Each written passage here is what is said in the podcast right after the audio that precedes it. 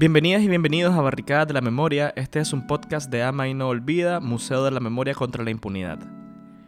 El museo aporta la dignificación de las víctimas del Estado de Nicaragua a partir de abril de 2018 y honra su memoria presentando su verdadera historia. En el museo, que puedes visitar ingresando a www.museodelamemorianicaragua.org, encontrás perfiles, entrevistas a familiares, fotografías de la vida cotidiana de las víctimas y mapas que cuentan las circunstancias de sus asesinatos. La elaboración de este material se debió al trabajo de un equipo de personas con la colaboración de cientos de familiares de víctimas. Las entrevistadas de hoy son tres personas que colaboraron en la recopilación y el procesamiento de la información del museo. Son personas que pusieron al servicio de los familiares de Ama sus recursos técnicos y creativos. En esta experiencia, les tres desarrollaron admiración y respeto por la lucha de las Madres de Abril. Marlene Sierra tiene 20 años de trabajar en organizaciones sociales y es directora ejecutiva del Centro Nicaragüense de Derechos Humanos, CENIT. El CENIT recibe denuncias y acompaña judicialmente los casos de violaciones de derechos humanos. También fue una de las organizaciones colaboradoras del museo con la Academia de Ciencias de Nicaragua. Camaleoni es fotógrafa y ve su trabajo como una responsabilidad ciudadana. Ha estado activa tratando de documentar lo que ha estado pasando desde el 2018. Colaboró con el museo en la recopilación de los testimonios de los familiares de las víctimas. Atahualpa Quintero es colaborador de Hora Cero, una plataforma de incidencia política formada por jóvenes que se juntaron luego de la crisis de 2018. Con el museo apoyó en la elaboración de distintas piezas de diseño gráfico y en la edición del material audiovisual. Bienvenidas a Barricadas de la Memoria. Marlin, ¿cómo inició el involucramiento del CENIT con las Madres de Abril? Un poquito el 12, 13, que se dieron las primeras manifestaciones con relación a lo del idioma ahí, estábamos registrando como CENIT todas las, las agresiones que se estaban dando contra los jóvenes por las protestas pero eh, nunca pensamos que a partir de ese 18 de abril y ya luego el 19 comenzaran los primeros asesinatos hacia jóvenes, como fue el caso de Darwin, el caso de Alvarito, el de Michael Humberto, el de Francisco Valdivia, el de Estelí, el 20, los jóvenes que llegaban a las oficinas con las heridas o con la pérdida de ojo, los que estaban siendo detenidos. Entonces, desde ese momento nosotros comenzamos a lo que le llamábamos las listas de los fallecidos, las listas de los detenidos, las listas de los heridos. Hubo un momento en que ya ni siquiera pudimos registrar más. Sin embargo, comenzamos a hacer ese, ese esfuerzo. No solo era poner los nombres de las personas, sino que buscar cómo contactar con su familia, buscar cómo estar presente, eh, digamos, a la hora de los entierros o a la hora de, la, del acompañamiento a medicina legal para retirar los cuerpos. O sea, fue un proceso bastante doloroso en el cual desde ese momento comenzamos a tener ese contacto directo con las madres, con los familiares. Estoy hablándote que todavía estábamos como el 23 de, de abril, ¿verdad? En ese proceso eh, un día antes de que llegara la, la, Comisión Interamericana, no habían pasado la, lo que fue la masacre del 30 de mayo, ni tampoco todas las masacres y asesinatos que se dieron en el mes de, de junio-julio con la operación limpieza. Y fue eh, en la mesa de mi escritorio, era ahí todavía en las instalaciones del CENIR, cuando comenzamos a, ya había pasado los meses, ya estábamos en el mes de septiembre aproximadamente cuando comenzamos a, la idea de ver cómo se sistematizaba la información, cómo hacíamos para poder eh, tener, digamos, el registro de la memoria. No estábamos pensando, ni se nos ocurría, honestamente, eh, hacer un, museo virtual o, o, en la escala pues, que se ha llegado a realizar. Yo creo que ha sido todo un proceso de aprendizaje que hemos tenido a lo largo de esta construcción eh, junto con ellas, porque ese es el enriquecimiento que tiene el museo, que no fue algo que se hizo desde un escritorio, pensado en una mesa de dibujo allá cada quien con sus equipos, sino que fue a partir de la propia eh, vivencia que ellas este, pudieron compartir con nosotros. Camaleón, ¿y cómo fue para vos la experiencia de colaboración con el museo? para, para mí fue un trabajo súper eh, extenso y, y doloroso también. O sea, porque todos los días cuando íbamos a, a, visitar a las madres, o sea, fue bellísimo, pero fue muy doloroso también escuchar las historias de cada uno de, de sus hijos o de cada uno de sus familiares. Y, y, eso, o sea, por más de que yo estaba tratando de, de, de, que todo esté bien, ya sabes, con la cámara, con el enfoque, con que todo se vea bien, está escuchando, ¿me entiendes? Todo lo que te están contando y, y son historias de terror es decir, yo, yo he terminado tan emocionalmente escuchando nada más, ¿me entiendes? Y pensar, estas personas están viviendo esto que me están contando, y entonces eso también me da fuerza, ¿entendés? O sea, yo siento que, que tengo una gran admiración y respeto por el trabajo que ellas han hecho y por la fuerza que ellas mismas te dan. O sea, a veces incluso veías a madres que estaban consolando a alguien del equipo. Es como, ¿cómo es posible? ¿Cómo es posible? O sea, que, que vos lo estás sintiendo de una manera tan fuerte, pero te está consolando la persona que lo está viviendo, ¿me entendés? Eh, y creo que algo que aprendí con, con este trabajo es que contar la historia es fundamental para sanar y también para buscar justicia. Necesitamos sacarlo, necesitamos contarlas porque no puede quedarse en silencio y por eso también es que, que siento mucha admiración por todas las madres y por cómo se han organizado. Ahora, un recuerdo que me queda así súper marcado, que fue fuertísimo, de, de manera bella, pues hermosa, fue cuando, cuando estábamos inaugurando el museo. Hicimos una inauguración primero solo para, la, para los familiares. Imagínate que ellos también, o sea, no siempre se ven. Nosotros fuimos departamento por departamento visitándolos, pero este día estaban reunidos todos aquí en este espacio hubieron unas palabras y luego la gente que trabajó, estábamos todo el equipo en, en una tarima y, y las madres nos dieron un abrazo, pero fue increíble, o sea, fue como una, un agradecimiento mutuo impresionante, o sea, para mí ese momento era como llorar, llorar, llorar y sentir mucho también, o sea, cada abrazo de ellas era, era sanador, Atahualpa, para vos, ¿qué fue lo más difícil de esta experiencia? Para, hacer todo, para poder trabajar todo lo que eran los mapas, para poder trabajar toda la parte, eh, desarrollar la historia de cada uno de los departamentos, yo tenía que escuchar como todas las toda la entrevistas y era algo que te cargaba, digamos, era una cuestión que te llenaba de un dolor tan, tan, tan profundo. Pero por otro lado también en esta vorágine te encontraba eh, momentos como cuando las mamás llegaban y estabas trabajando en el museo y llegaban con una energía que te recargaban de forma increíble, pues. Entonces me parecía toda esta experiencia algo bastante irreal, pues cómo podías pasar de estar completamente destrozado un momento y al siguiente segundo estar tan recargado. Yo creo que muchas y muchos eh, nos hemos sentido en algún punto, digamos, desde que empezó todo en abril de 2018, decepcionados, tristes, angustiados, ya sin ganas de seguir en esto. Pero después de trabajar en el museo, después de trabajar con las mamás, después de ver como la fuerza que tienen, yo dije, o sea, no, no puede ser. Realmente abandonar esto no es una opción para mí y, y, y me llevó eso, pues. Marlene, a su juicio, ¿qué se ha logrado con el trabajo del museo?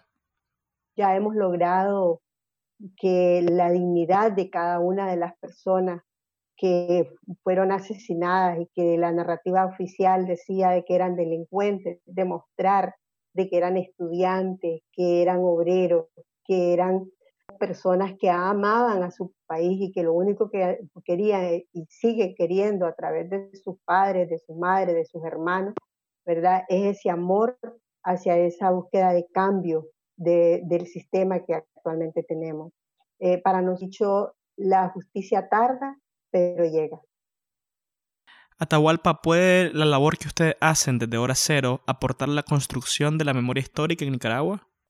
Yo creo que a eso estamos, a eso estamos apuntando. Me parece que, eh, sobre todo desde estos espacios eh, nuevos de incidencia, empezar a trabajar a a dejar atrás toda esta cultura que, que, con la que nos criamos, ¿no? La cultura del olvido, la cultura de eh, poner parche encima de la herida y más que, que, pues nacimos y venimos de la guerra eh, y estamos acostumbrados a eso, estamos acostumbrados al olvido, estamos acostumbrados a no hablar de las cosas y romper, romper ese paradigma y, y, y, creo que nosotros, digamos, eh, podemos o, o, tenemos que apuntar a eso, a hacer lo importante y que tiene que ser retomado, que tenemos que estar haciendo y apuntando a eso, pues desde ya. Camaleoni, de acuerdo a tu criterio, ¿de qué manera ayuda la fotografía a que vivamos o a que construyamos una sociedad mejor? Cuando iba a las marchas y tomaba fotos, no las hacía pensando que se las iba a vender a un periódico. Las hacía porque necesitaba hacerlas, porque necesitaba documentar lo que estaba viendo. Y es una especie, para mí, es una especie de guardar lo que ha ocurrido para no olvidar. O sea, yo siento que la fotografía eh, es necesaria en mi vida y, tengo que ir coleccionando momentos, caras y, e historias a través de ella.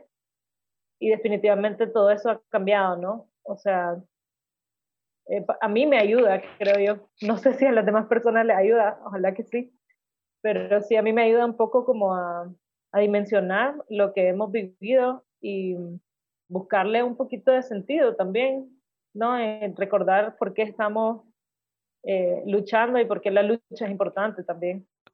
Atahualpa y el resto, ¿cómo han reaccionado ante la aprobación de las leyes de cadena perpetua y ciberdelito aprobadas por el gobierno en las últimas semanas? A mí en lo personal sí me dejó como, a ver, lo que buscan es como asustarte y que las personas que estamos y que seguimos trabajando en esto, como que no las pensemos dos veces, pues.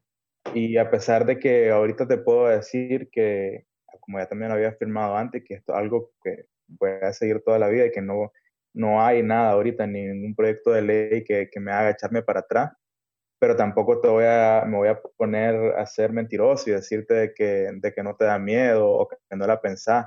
Eh, justo día, algunos días atrás había estado como bastante ansioso por esto porque sentís como que te deja, pues ya, a pesar de que tuviste que rehacer tu vida después del 2018, tuve que me hace de nuevo repensarme todo otra vez. O sea, no sé si sigo seguro acá, no sé si tengo que, repensar lo que estoy haciendo, repensar si moverme de aquí, etc.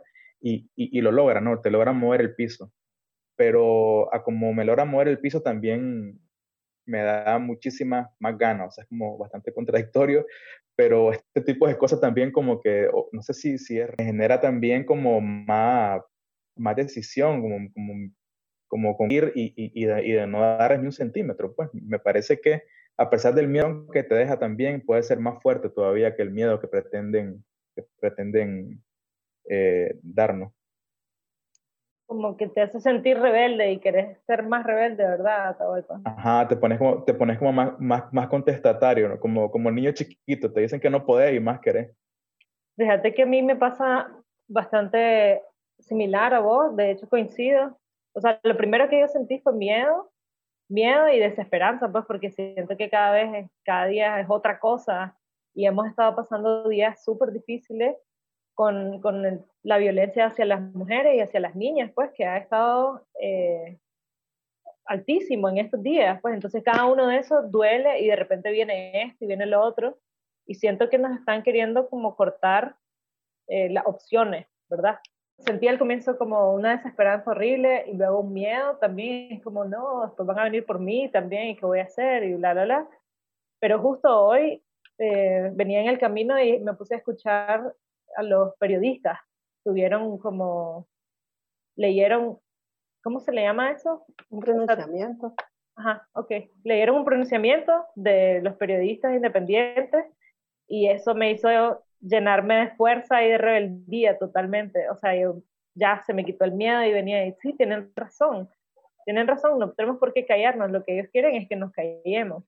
Justo después de escuchar el pronunciamiento de los periodistas, ya venía yo pensando, ja, ja, ja, ¿cuál va a ser mi próxima foto? Ya la voy a subir, ya, ya les voy a poner esto, porque justo hace poco también en el camino encontré una piedra que está pintada de rojo y negro, ya saben, los de la carretera, con el crack número 2, y estaban, pero como miles de sopilotes. Y yo, dije, no me puede ser, me tengo que parar aquí, este montón de sopilotes, y es lo único que les queda.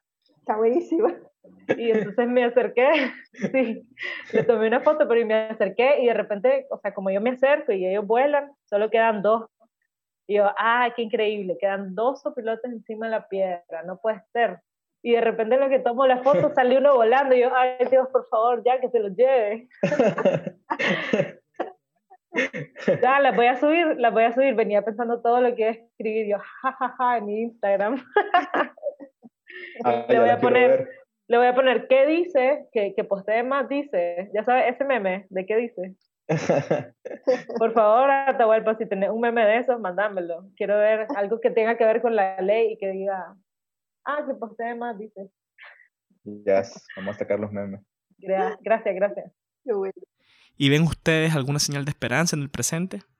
Para mí la esperanza radica en la gente yo trato de ver la esperanza en eso, o sea, en el pueblo y en hablar con las personas y saber que la gente ya tiene clara la idea de que aquí no hay futuro si no hay justicia y que la gente lo verbalice y que la gente lo diga me parece algo que te llena un montón y que te da un montón de ganas de seguir adelante. Es como, es como lo único que, que yo encuentro esperanza. No busco esperanza como en espacios de oposición, etcétera. Mientras la gente mientras, mientras la de los nicaragüenses estén claros que necesitamos justicia para poder seguir adelante, mientras estén claros que necesitamos un cambio, yo creo que todo, todo va a ser posible. Me parece que en lo personal, pues yo ahí, ahí donde, donde encuentro mi esperanza de día a día. Los nicaragüenses, la gente, la población, ya tiene una capacidad de innovación que te aseguro que podrán poner las peores leyes del mundo, y nosotros vamos a seguir hablando, vamos a seguir demandando justicia, y la persona de las diferentes, y tanto a nivel individual como colectivo, está eh, aportando a la construcción de un cambio, a la construcción de que haya una justicia, que haya paz en, en, Nicaragua. Y como hoy lo señalaba una madre y decía, si no hay justicia para nosotros, no va a haber paz para otros. ¿verdad? Y, en este caso creo que, que la esperanza somos nosotros, es el pueblo, y ya lo hemos demostrado, que somos capaces de cambiar. O sea, nuestro huehuense creo que está vivo cada día más. Gracias Camaleoni, Marlin y Atahualpa por participar en esta entrevista. También agradecemos a todos ustedes que escucharon este podcast. En el próximo episodio conoceremos la experiencia de algunos artistas que han colaborado con las Madres de Abril. Hasta la próxima.